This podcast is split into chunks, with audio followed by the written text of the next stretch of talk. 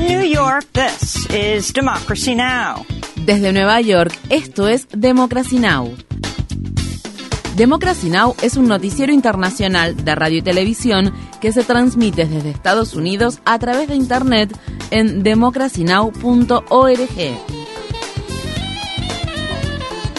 Welcome to Democracy Now!, democracynow.org. Bienvenidos a Democracy Now! en español democracynow.org barra es, el informativo de Guerra y Paz con Amy Goodman.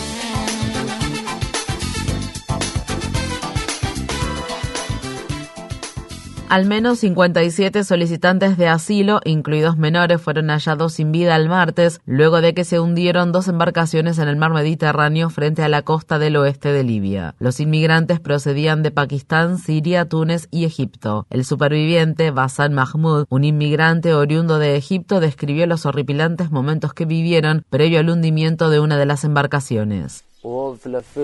Mientras el conductor giraba la embarcación, algunos pasajeros comenzaron a discutir con él. El peso se concentró en la parte delantera de la embarcación y no en la trasera, por lo que la embarcación se hundió. Empezamos a luchar por nuestras vidas, gritando y pidiendo ayuda. Lo que sucedió fue una escena indescriptible. Le pido a las personas de mi país que ni se les ocurra probar hacer esto. Quédense en su país. Mientras tanto, en Túnez, los cadáveres de al menos 70 solicitantes de asilo, en su mayoría personas provenientes de África, han sido recuperados de las aguas cercanas a la ciudad costera de Sfax. Las autoridades locales dijeron que las morgues están al borde de alcanzar su máxima capacidad debido al creciente número de migrantes que se ahogan tratando de llegar a Europa en busca de seguridad. En Sudán, este miércoles se cumple el segundo día de un frágil alto el fuego acordado entre las facciones militares rivales tras negociaciones mediadas por Estados Unidos aunque civiles en las áreas de conflicto informan que los ataques aéreos no han cesado y el grupo paramilitar conocido como Fuerzas de Apoyo Rápido afirma haber tomado el control de una refinería de petróleo y una central eléctrica. Los países extranjeros continúan evacuando a sus ciudadanos al tiempo que la escasez de combustible, el aumento vertiginoso de los precios de los alimentos y la falta de servicios de salud en funcionamiento están provocando una creciente crisis humanitaria. El enviado de la ONU en Sudán dijo que ninguna de las partes en conflicto conflicto estaban dispuestas a sentarse a negociar. Estas fueron las palabras expresadas por el secretario general de la ONU, Antonio Guterres. Corresponde a los líderes de Sudán priorizar los intereses de su gente.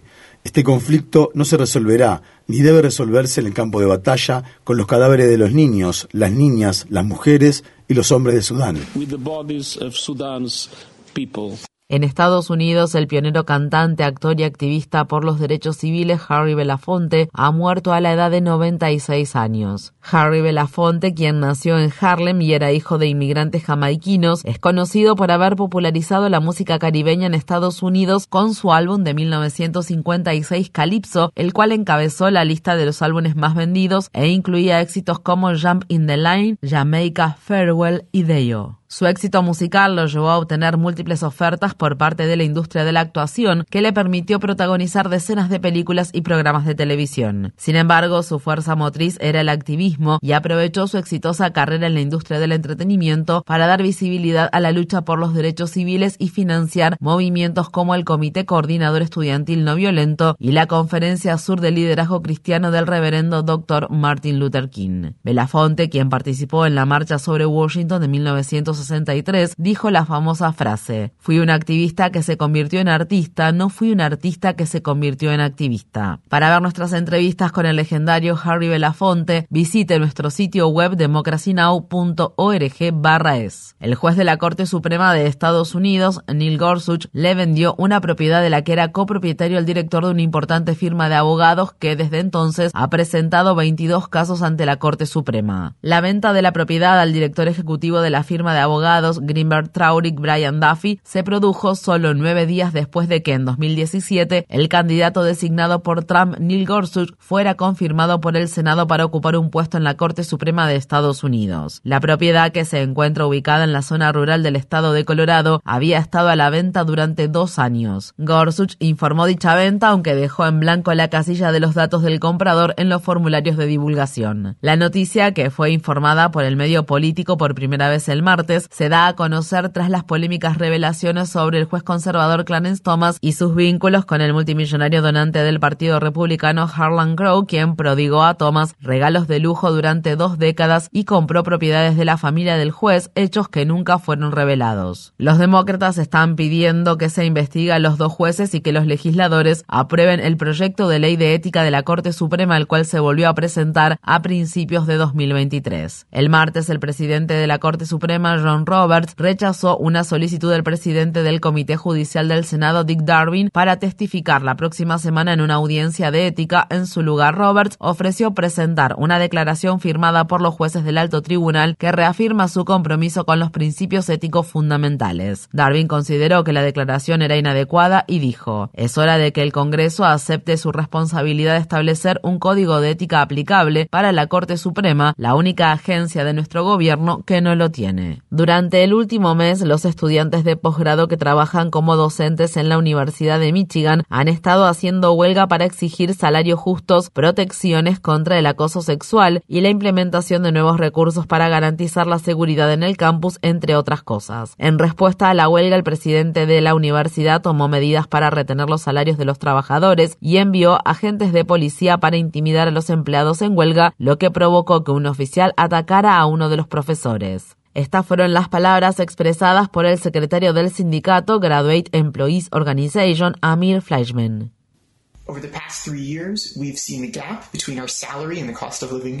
En los últimos tres años hemos visto cómo se triplicó la brecha que existe entre nuestro salario y el costo de vida. Esto es algo que sienten los trabajadores de todo el país, donde las ganancias corporativas están en niveles récord. Los directores ejecutivos obtienen bonos abultados y salarios aún más altos, al tiempo que los trabajadores se ven obligados a lidiar con la dificultad y quedarse con las obras. Los trabajadores de la Universidad de Michigan están diciendo basta y por eso estamos en huelga. En el estado de Washington, el gobernador demócrata Jay Ensley promulgó el martes tres proyectos de ley a fin de prevenir la violencia con armas de fuego. La legislación prohíbe la venta de decenas de armas de fuego nuevas, incluidos algunos rifles semiautomáticos, impone un periodo de espera de 10 días para la compra de armas de fuego y permitirá que se presenten ciertas demandas contra los fabricantes y comerciantes de armas de fuego. Estas fueron las palabras expresadas por el gobernador Jay Ensley. La única función que tienen estas armas de guerra, estas armas de asalto, es la del asesinato en masa. Su único propósito es matar grandes cantidades de seres humanos lo más rápido posible. Y voy a decir esto, los rifles tipo AR-15 no deberían ser idolatrados, deberían ser prohibidos. Y eso es lo que estamos haciendo hoy.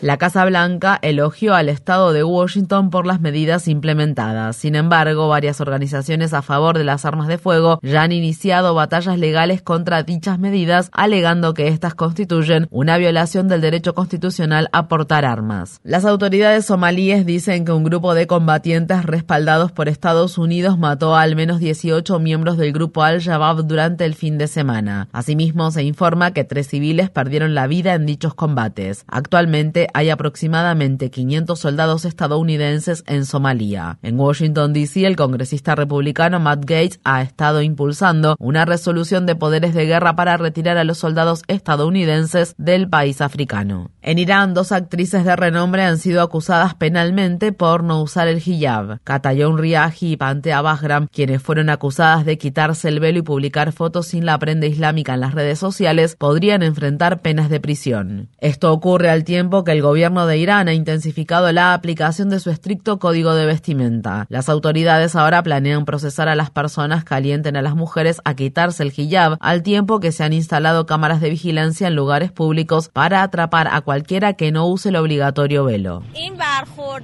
Esta dura y grosera respuesta definitivamente empeorará las cosas y no conducirá ninguna parte.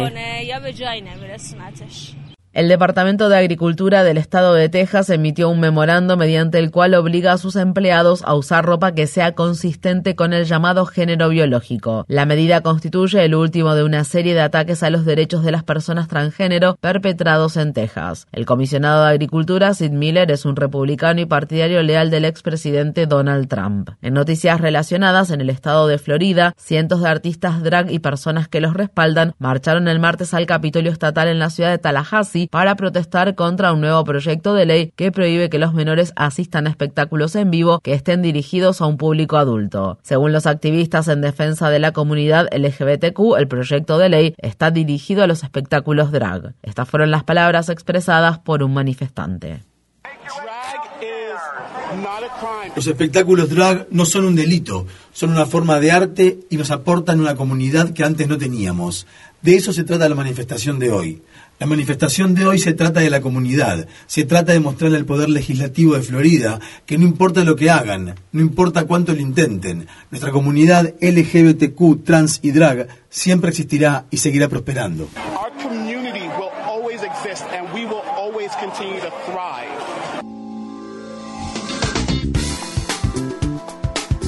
Infórmate bien. Visita nuestra página web democracynow.org/es. Síguenos por las redes sociales de Facebook, Twitter, YouTube y SoundCloud por Democracy Now! es.